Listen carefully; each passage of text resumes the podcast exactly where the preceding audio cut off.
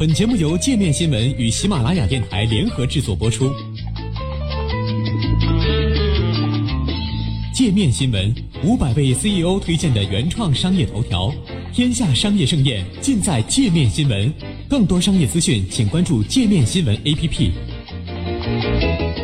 轰炸广岛唯一在世美军老兵不悔当初，战争皆地狱。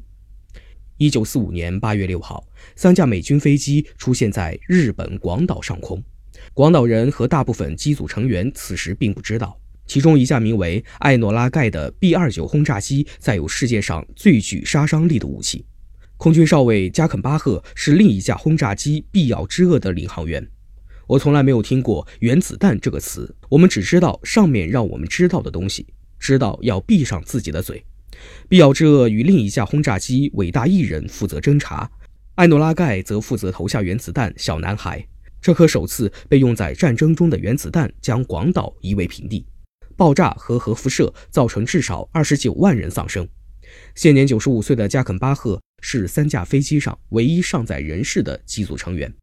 回忆起七十三年前这次影响历史进程的任务，加肯巴赫在接受 Radio Diaries 广播网采访时说自己不后悔，因为战争皆地狱。一九四三年，加肯巴赫加入美军的陆军航空兵学员计划，训练完成后，他被招入一项特别行动。有一天，我们被召集起来，上司告诉我们下一个任务非常重要。接着，我们加入了一个特别行动，但我们根本不知道任务是什么，不清楚任务是什么，从未听说过原子弹。加肯巴赫和大部分队员只知道，如果他们成功，就可能终止第二次世界大战。一九四五年八月六号早上两点许，加肯巴赫与九名队员驾驶必要之恶飞向广岛。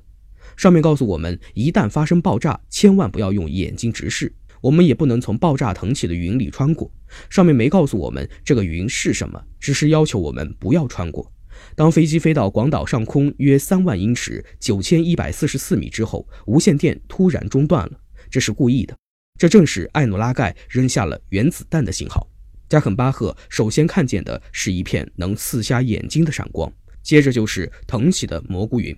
我立刻从位子上站起来，迅速拿起相机拍下了两张照片。这件事我永远不会忘。确保任务完成后，必要之恶在空中盘旋了两圈，最终返回基地。一路上非常安静，我们只是互相看着，一句话没说，我们都目瞪口呆了。三天后，美国在长崎投下第二颗原子弹。八月十五号，日本宣布投降，第二次世界大战结束。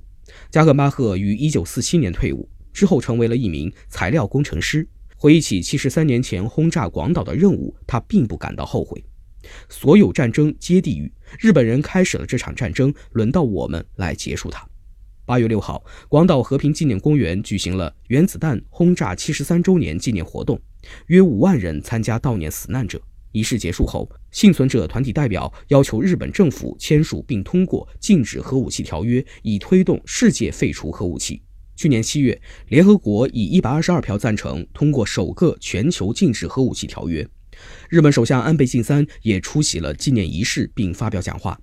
安倍在讲话中提到了日本政府将继续坚持无核三原则，但并未提及广岛和长崎遭受原子弹轰炸的历史背景。在安倍讲话期间，抗议组织在活动现场附近游行，反对安倍参加纪念仪式。呼吁阻止安倍内阁修改和平宪法的企图。从横滨市赶到广岛市参加集会游行的佐藤宏成表示，日本宪法第九条对于守卫日本和平发挥着至关重要的作用。